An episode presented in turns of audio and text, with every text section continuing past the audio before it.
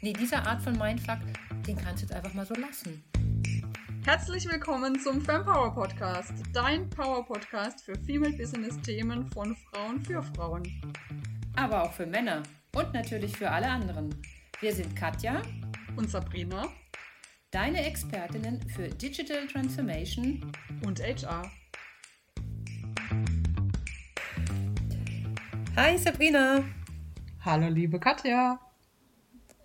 Ähm, es freut mich sehr, dass wir heute äh, wieder mal eine Bücherfolge haben. Ja, ich äh, bin schon ganz neugierig auf deine Empfehlungen. Nachdem die letzte so gut angekommen ist, haben wir gedacht, wir machen einfach noch mal weiter mhm. mit unserem lustigen ähm, Bücherclub. ja, wobei die, die äh, Themen waren ja nicht so lustig in der letzten Bücherfolge. Da ging es ja schon um, um harte Sachen zum Teil. Ja, da ging es um harte Sachen. Da ging es, äh, ja, da hast du recht. Ähm, ähm, aber es soll ja auch, ähm, es soll ja auch kein Harry Potter Buchclub sein, sondern es soll ja auch soll ja, soll ja auch also Bücher sein, die, die uns was gebracht haben und die, ähm, ja, die uns weitergebracht haben. Ja, absolut. Ja. Willst du denn direkt starten? Ich bin total neugierig. Ähm, mein eins meiner Lieblingsbücher, um zu verstehen, wie Menschen ticken und wie ich mit Menschen arbeiten kann und ähm, wie ich auf Menschen zugehen kann und was ich von denen erwarten kann, ist das Buch von Carol Drake vom Pieper Verlag. Ähm, Im Deutsch heißt es leider Selbstbild. Im Englischen ist es ja wahrscheinlich mehr bekannt durch Growth Mindset. Ah, ja, okay, das ist ja eine schräge Übersetzung. Es ist äh, wirklich eine furchtbare Übersetzung. Ähm, Kennst du es? Nein. Ah, also Carol Drake ist ähm, quasi hat entdeckt oder, oder hat ähm, wissenschaftlich äh, vor, geforscht, äh, hauptsächlich erstmal an Kindern, ähm, was ein Growth Mindset ist und was ein Fixed Mindset ist. Okay. Und hat wunderbare Beispiele gebracht, ähm, was, dieses, was diese Mindsets, also diese Selbstbilder sind. Und hat auch Personen dazu erklärt, also beispielshaft gebracht, ähm, mhm. was, äh, was, äh, was die Personen für ein Mindset besitzen. Und ich finde, wenn man heute von einem agilen Mindset spricht, weil das ist jetzt gerade wirklich auch so ein Hype drum, mhm. ich finde wichtiger zu sagen, ob die Person ein, ein, ein Growth Mindset oder ein Fixed Mindset hat. Mhm. Weil wenn die Person per se ein Fixed Mindset hat, dann muss man ein bisschen mehr tun, um versuchen, an die Person ranzukommen, damit sie lernen kann. Wenn die Person per se ein, ein, ein Growth-Mindset hat, dann will die lernen, dann will die weiterkommen, dann hat die automatisch ein agiles Mindset. Dann, das ist für mich dann quasi gleichbedeutend. Und deswegen finde ich dieses Buch gerade auch aktuell so spannend, mhm. ähm, weil ja jetzt auch gerade das agile Mindset wieder ganz, ganz gehypt mhm. wird. Und ähm, für mich ist ein agiles Mindset einfach nur ein Growth Mindset. Das mhm. heißt, Du gehst nicht davon aus, dass du, ähm, äh, dass du mit gewissen Sachen geboren wurdest, mit deinem Talent und du kannst es also äh, und kannst es nicht erweitern sozusagen, sondern mit, mhm. einem, mit einem Growth Mindset sagst du, okay, ich habe das jetzt zwar, ähm, mit dem Talent bin ich jetzt zwar geboren, aber mhm. ähm, ich kann es erweitern. Ich kann lernen, ich kann durch, durch Handeln, durch Übungen, durch Training, durch was auch immer, ähm, kann ich meinen Horizont erweitern und ich kann das Ziel erreichen. Und ein Fixed Mindset dagegen sagt, ähm, nö, also ich habe jetzt mein Talent, ich brauche jetzt nichts mehr tun. Wenn ich jetzt dieses Tennisspiel schlecht gespielt habe, dann bin nicht ich schuld, sondern dann ist der Ball schuld, dann ist die Sonne schuld, dann ist der, äh, der, der Coach schuld, dann sind die Zuschauer schuld.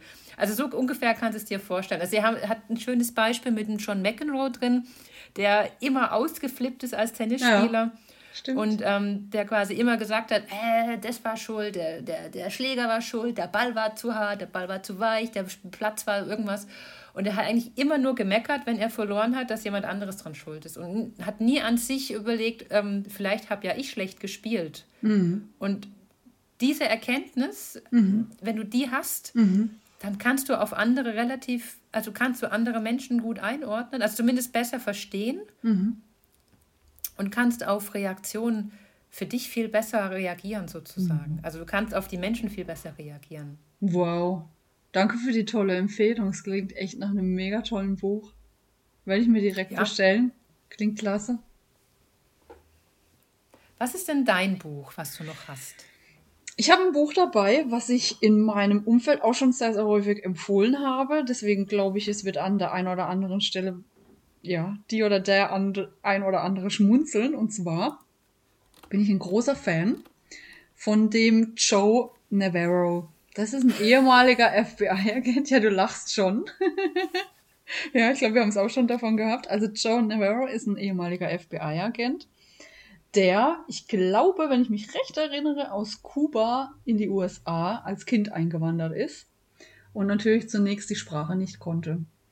Und er hat aber die Körpersprache seines Umfelds gedeutet und hat dann später, als er die Sprache konnte, gemerkt, dass es da so riesengroße Unterschiede gibt zwischen dem, was Menschen sagen und dem, was eigentlich ihr Körper spricht. Und ich finde, er hat ein absolutes Standardwerk geschrieben. Er hat mehrere Bücher geschrieben, die auch aufeinander aufbauen oder die man auch ganz losgelöst voneinander lesen kann. Ähm, ich habe sein erstes Buch dabei, das Menschen lesen, das sich da nennt Ein FBI-Agent erklärt, wie man Körpersprache entschlüsselt, im MVG Verlag erschienen. Und also ich muss wirklich sagen, ich habe so viel gelernt, als ich dieses Buch gelesen habe und es ist für mich auch nach wie vor immer noch so, dass ich da gerne wieder reingucke. Es sind viele Beispiele und Bilder drin, äh, viele Beispiele, die er auch beschreibt aus seiner FBI-Karriere, warum sie beispielsweise einen Täter, eine Täterin überführen konnten, aufgrund der Körpersprache. Er hat beispielsweise auch Bücher geschrieben für Pokerspieler, Pokerspielerinnen und coacht auch diese darin, wie sie mit ihrer Körpersprache umgehen können, um sich halt bei bestimmten Karten nicht zu verraten. Und ich finde, das Buch ist so wichtig, weil ich mein Umfeld besser verstehen kann. Anhand eben der Körpersprache. Und Viele von euch kennen wahrscheinlich diesen Klassiker, eher wenn man mit verschränkten Armen da sitzt oder da steht, dann ist das eine ablehnende Haltung. Nee, das ist total überholt und veraltet. So ist es eben einfach gar nicht, sondern verschränkte Arme ist auch ein Zeichen der Aufmerksamkeit. Und ich höre zum Beispiel, wenn jemand einen Vortrag hält, einfach aufmerksam zu und höre genau hin. Ja, und solche Mythen deckt er beispielsweise auf oder anderes Beispiel. Wir haben schon als Kinder gelernt, unser Gesicht zu kontrollieren. Also sprich, das, was immer viele sagen, ja, wenn jemand lügt, dann macht er das und das. Das ist einfach gar nicht so, weil wir uns das abtrainiert haben. Viel interessanter ist es, auf den ganzen restlichen Körper beispielsweise zu hören und zu achten. Und gerade im Berufsleben kann das sehr, sehr hilfreich sein, zum Beispiel, wenn man in einer Vertragsverhandlung ist, wenn man im Vorstellungsgespräch ist. Und es gibt noch viele weitere Beispiele. Für mich ist das, was die Körpersprache betrifft, also das Werk, das man lesen muss. Ich weiß, viele reden beispielsweise von Sammy Molcho als absoluten ja, also absolute Koryphäe, das sehe ich persönlich anders. Für mich ist der Joe Navarro die absolute Koryphäe.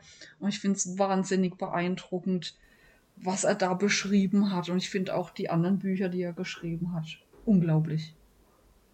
Oh, das finde ich jetzt interessant, dass du die zwei, ähm, dass du sagst, dass, ähm, die, die, die kann man nicht beide als Koryphäe ähm, bezeichnen.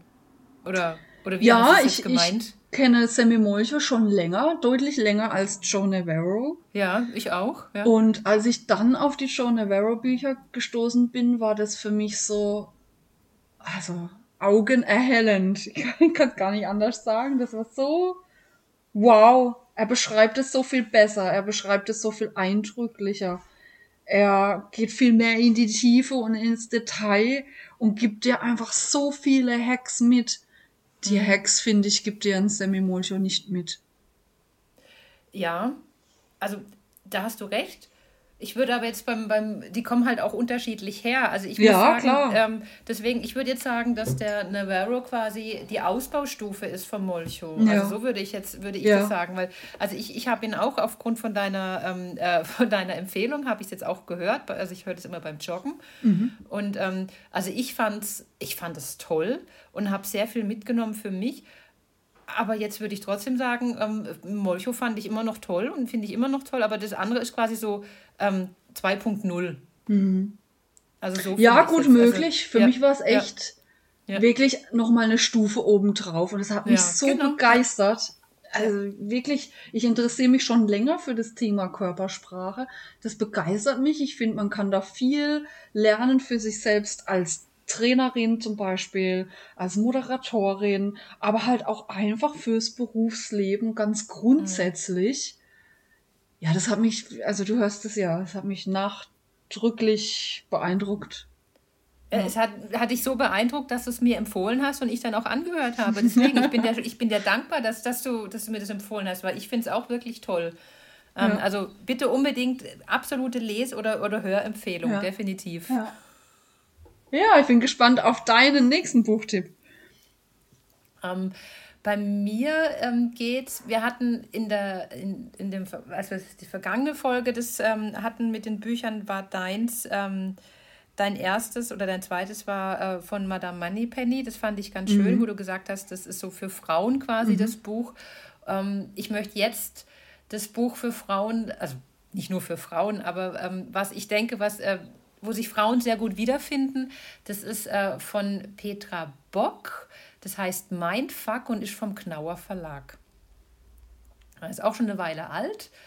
Und da geht es darum, dass äh, es heißt, warum wir uns selbst sabotieren und was wir dagegen tun können. es erklärt halt immer, also sie teilt die verschiedenen Situationen in verschiedene Mindfucks ein. Also es gibt einen Katastrophen-Mindfuck und erklärt dann, wie man sich selbst, also erstmal, wie man den Mindfuck erkennt und wie man sich aber von diesem Mindfuck nicht unterkriegen lässt, sondern wie man damit arbeiten kann. Nicht Ja. wie man ihn ignoriert, das ist ganz, ganz wichtig, sondern wie man mit ihm arbeiten kann und wie man aus diesem Mindfuck rauskommt. Es ist ein sehr nettes Buch.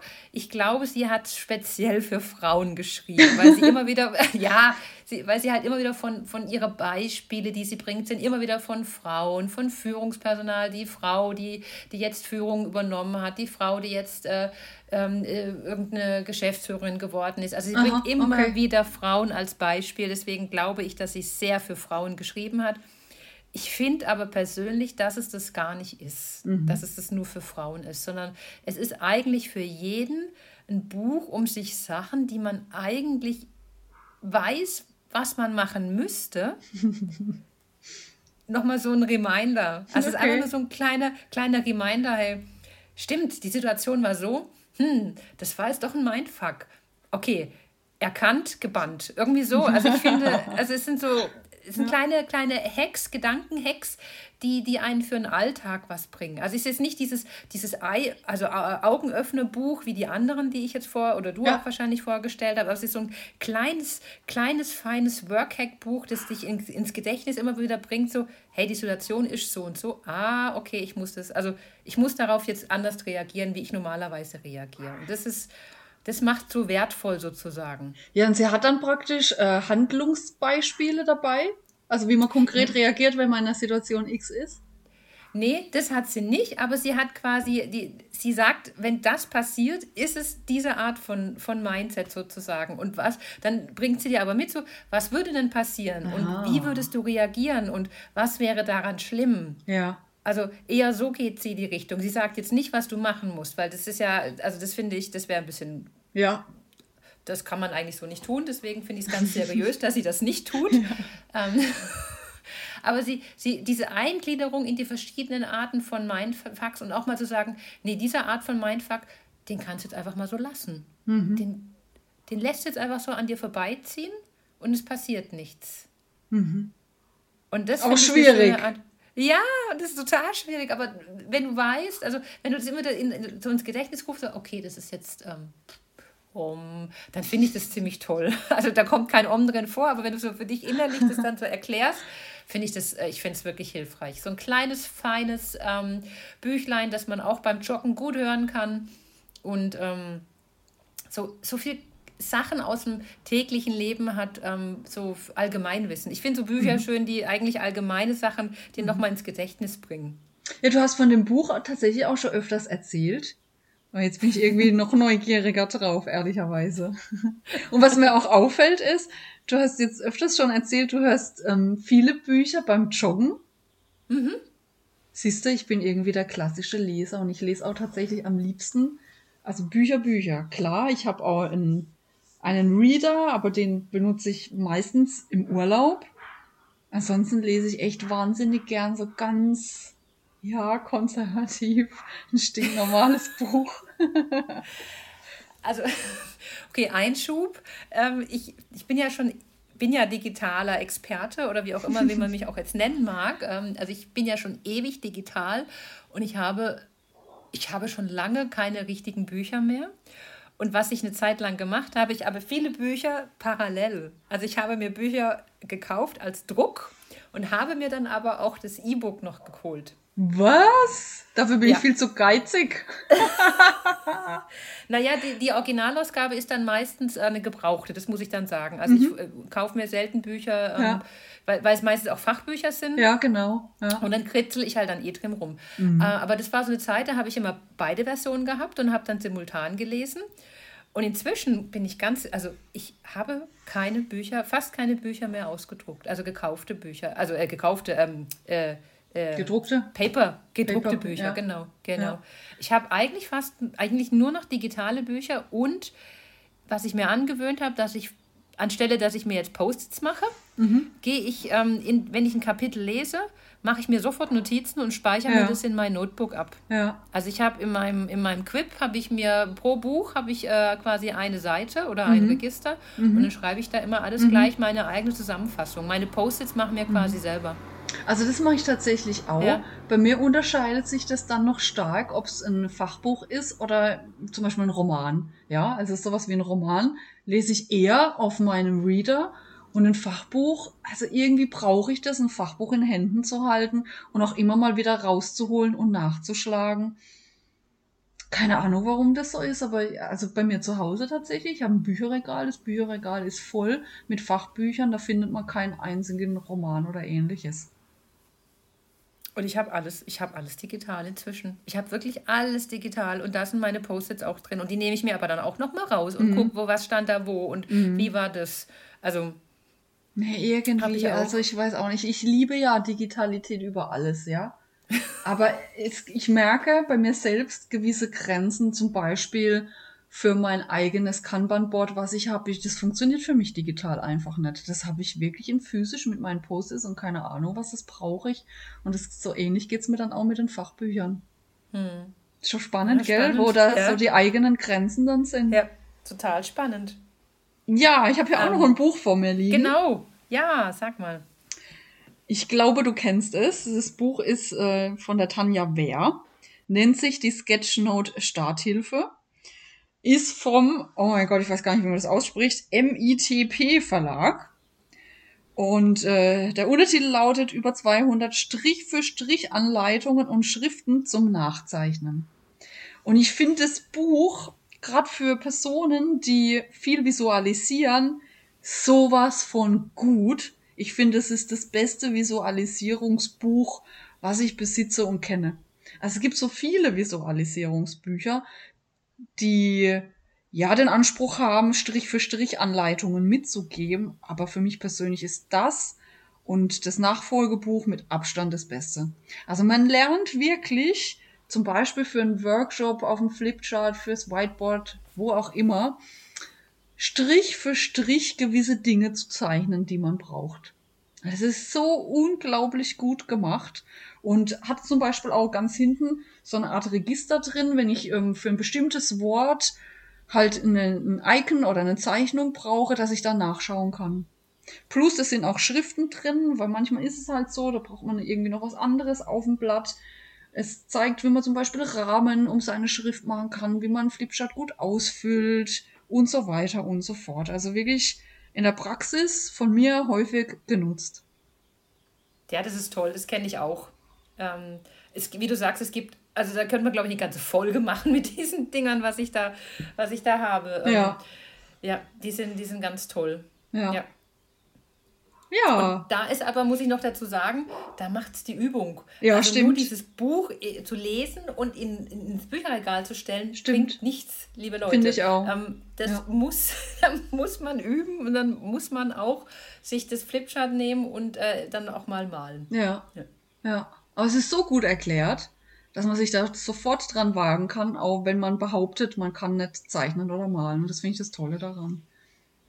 Das ist auch wenn ich einen Flipchart-Kurs mache, am Ende vom Tag ist jeder glücklich. Also mhm. jeder sagt am Anfang, er kann nicht malen. Und am Ende vom Tag sagt jeder, ich hätte niemals gedacht, dass ich so ein Plakat am Ende vom Tag auf die hinbekomme. Ja, Deswegen, ja. jeder, jeder kriegt es hin. Ja. Es ist nur Übung und man muss einfach nur das Komplizierte rausnehmen. Ganz einfach. Das ist das Geheimnis. Jetzt erzähl uns doch kurz, Katja, weil du gerade erzählt hast, dass du solche Kurse anbietest. Was machst denn du da genau? ich mache eigentlich genau das, äh, was die Tanja Wehr macht. Ich äh, zeige, wie man aus, einer, aus, aus komplexen Symbolen die Komplexität rausnimmt, mhm. wie man erkennt, mit wenigen Strichen, was man malen kann, wie man eine Tasse, also zum Beispiel eine, eine Kaffeetasse oder so mhm. malen kann, um das dann aufs Flipchart zu bekommen, um sich in einem Workshop, seine Agenda oder bei der Präsentation mhm. äh, eine schöne äh, eine schöne Flipchart zu malen. Also cool. es ist eigentlich, ja, das sind so meine Workshops. Und das Wie kriegst du an einem Tag kriegst du dahin. Super. Wie kann man dich buchen? Über katjasalbertbolz.de. Hey, vielen Dank. Was ist denn deine nächste Buchempfehlung? Ähm, meine nächste Buchempfehlung ist von, das ist wieder ein Standardwerk, ein Standardwerk muss dazu, was jemand kennt, also was alle kennen, würde ich jetzt mal sagen.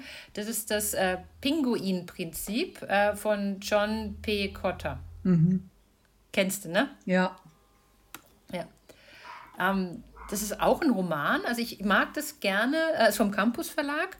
Ähm, das ist also auch so ähm, äh, in, in einer Romanart geschrieben und ganz nett. Es sind Pinguine. Also die Hauptfiguren sind Pinguine. Und es geht eigentlich darum, dass eine Person, ein kleiner Pinguin, erkennt, dass die, die Eisschollen ähm, äh, schmelzen oder dass irgendwas passiert in, in, in ihrer kleinen Umwelt. Und er möchte das gerne, also er möchte das erfor also nachvollziehen und er möchte das äh, darauf hinweisen. Und ähm, der Chef der Kolonie, der Pinguinkolonie, der tätschelt ihn immer so ab und sagt, du bist ein kleiner Pinguin, du hast doch keine Ahnung von der Welt. Ähm, es gibt viel, viel wichtigere Dinge, die wir jetzt besprechen müssen. Mhm. Und es ist so schön, also quasi wie eine, also die Fabel eigentlich, so mhm. transponiert mhm. ähm, auf ja. die Pinguin. Ähm, ähm äh, äh, auf die Pinguinwelt, ähm, das ist, äh, und die Geschäftswelt. Mhm. Ja, also man findet sich immer wieder, egal mhm. in welchem Unternehmen man ist, egal in welchem Team man ist, man findet sich immer wieder und mhm. man sieht sich immer wieder als, also entweder man sieht, man sieht man sich selber als kleinen ja. Pinguin oder man ja. erkennt kleine Pinguine bei sich ja. im Team. Und deswegen ist es auch so ein kleines Anleitungsbuch, das jeder mal gelesen haben sollte und vor allen mhm. Dingen, wenn er auch ähm, in irgendeiner Art und Weise Teamleitungsfunktion hat, ja. auch das sollte er gelesen haben. Ist, glaube ich, auch sogar ein, ein Spiegel-Bestseller, glaube ich sogar. Also, ich glaube auch, ja. Ja. Hm. Klasse. Danke fürs Reinbringen. Du hast auch noch eins. Ich kann mich gerade nicht entscheiden. Hier liegen noch zwei. Das ist nämlich das eine und das andere, da gibt es halt dann nochmal eine dritte Folge zu Büchern. ich habe auch was dabei, was viele vermutlich kennen oder auch nicht. Bin gespannt auf eure Rückmeldungen. Und zwar nennt sich dieses Buch Work Rules von Laszlo Bock und ist im Fallen Verlag erschienen. Und der Untertitel des Buches nennt sich Wie Google die Art und Weise, wie wir arbeiten und leben verändert. Laszlo Bock ist der ehemalige HR-Leiter bei Google und hat in seinem Buch beschrieben, was sie bei Google alles ausprobiert haben, um ja, Menschen zu gewinnen für das Unternehmen, ähm, Menschen zu motivieren, Teams zu motivieren. Also sprich, sie haben sich wirklich aus HR-Sicht sämtliche Dinge des Unternehmens angeguckt und geschaut, wie sie was optimieren können. Haben Versuche gestartet, manche Versuche sind auch gescheitert. Er schreibt auch dann davon, wie sie und warum sie gescheitert sind beschreibt aber auch andere Szenarien, wo das alles super gut geklappt hat und warum es gut geklappt hat. Und wie wichtig es vor allem ist, dass wir heutzutage eine moderne Arbeitsweise in einer modernen Arbeitswelt haben. Also das finde ich ein sehr, sehr eindrückliches Werk für HRler und für Führungskräfte. Oh ja. Und Google ja. darüber hinaus ist ja wirklich auch ein Unternehmen, was sehr innovativ ist. Und er beschreibt diese Innovation und auch, warum sie manchmal zu diesen Innovationen überhaupt erst gekommen sind, nämlich weil sie an gewissen Stellen ihre Schmerzpunkte einfach hatten. Und ja, also finde ich auch eindrücklich. Kurz ein, zwei, drei Sätze zum, zum Einband oder vom Einband, so rum ist es besser gesagt, was noch ein bisschen mehr beschreibt, was die Inhalte sind, warum sie ausschließlich Leute einstellen sollten, die besser sind als sie. Das kennen wir aus der Praxis ehrlich gesagt oft anders, gell, Katja? Ja, natürlich, ja. ja. Oder was sie von ihren besten und schwächsten Mitarbeitern lernen können. Mhm. Oder warum sie den Managern Macht entziehen sollten. Oder weshalb sie Entwicklung nicht mit Leistungsmanagement verwechseln dürfen. Oder warum sie unfair entlohnen sollten. Also es ist wirklich wahnsinnig spannend. Man hört schon raus, da gibt's ganz unterschiedliche Themenfelder, vom Recruiting über die Kulturarbeit hin zu Chefs wählen und so weiter und so fort, ist da einiges erklärt. Also finde ich auch ein tolles Werk, gerade in, in unserer agilen, selbstorganisierten Welt. Ja. Ein Wort dazu. Ähm, ich weiß nicht, ob, ähm, also wahrscheinlich ist es dir bekannt, aber diese Slack-Time, die man ja dann hat, also es gibt Slack-Time bei Google oder gab es früher mal, mhm. ähm, dass man quasi eine Zeit in der Woche, gewisse Stundenanzahl, meistens freitags, nachmittags oder einen ganzen ja. Freitag, für sein Herzensthema genau. ähm, quasi machen kann. Also, und so haben die mhm. ja innovative Ideen vorangebracht und mhm.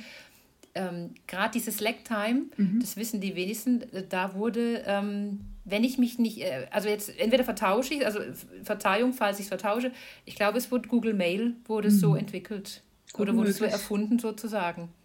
Gut möglich. Äh, entweder, entweder der Kalender oder Mail, ich bin mir jetzt gerade nicht sicher, mhm. aber ähm, in so einem Slack-Time-Charakter hat Google wirklich Innovation mhm. vorangetrieben. Mhm. Und das ist ein toller ja. Weg innerhalb vom Unternehmen die Mitarbeiter so zu motivieren und so zu, zu, zu pushen und zu mhm. befähigen, dass sie eigene, eigene Produkte entwickeln fürs mhm. Unternehmen. Hey, das ist Innovation von innen, besser geht nicht. Ja, also das Buch finde ich wirklich auch wahnsinnig beeindruckend. Die Ideen, die hinten dran stecken. Oder dass man eben einfach, wenn man irgendwo seine Painpoints hat, sich Gedanken macht, wie, wie kriegt man die weg? Also was mhm. braucht's, um, um keine Painpoints mehr zu haben? Ja. Und da sind sie einfach so viel fortschrittlicher unterwegs wie viele andere Unternehmen, die dann ihre Painpoints halt einfach auf irgendwelche Dinge beziehen, die nicht wirklich die Ursache sind. Mhm. Also das finde ich wirklich ein starkes Buch. Ja. Also das habe ich jetzt noch nicht gelesen, aber das kommt auf meine Liste definitiv jetzt noch ja. drauf. Ja, da, also das Beispiel, was du gerade gebracht hast, mit der freien Zeit zur Verfügung für die Mitarbeiter, ja, das ist zum Beispiel auch da drin beschrieben. Mhm. Genau. Ja. Ja. Hey, super. Ähm, jetzt schon wieder zu Ende. Das geht so ratzi-fatzi, das ist echt der Knaller. Ja. Es gibt einige Dank, Bücher, die wir noch auf unserer Agenda oh, haben, ja. glaube ich, gell? Oh ja. Das ist wirklich ja. Wahnsinn. Ich bin auch total neugierig auf die Bücher, die uns unsere Hörerinnen und Hörer empfehlen. Dann vielen Dank, Sabrina, für diese Zeit und für, für die tollen Tipps. Und Danke dir. Wir hören uns zwei Wochen wieder. Macht's gut. Bis bald. Ciao. Wir freuen uns, wenn du bei der nächsten Folge wieder dabei bist. Bis dann, deine Sabrina und Katja.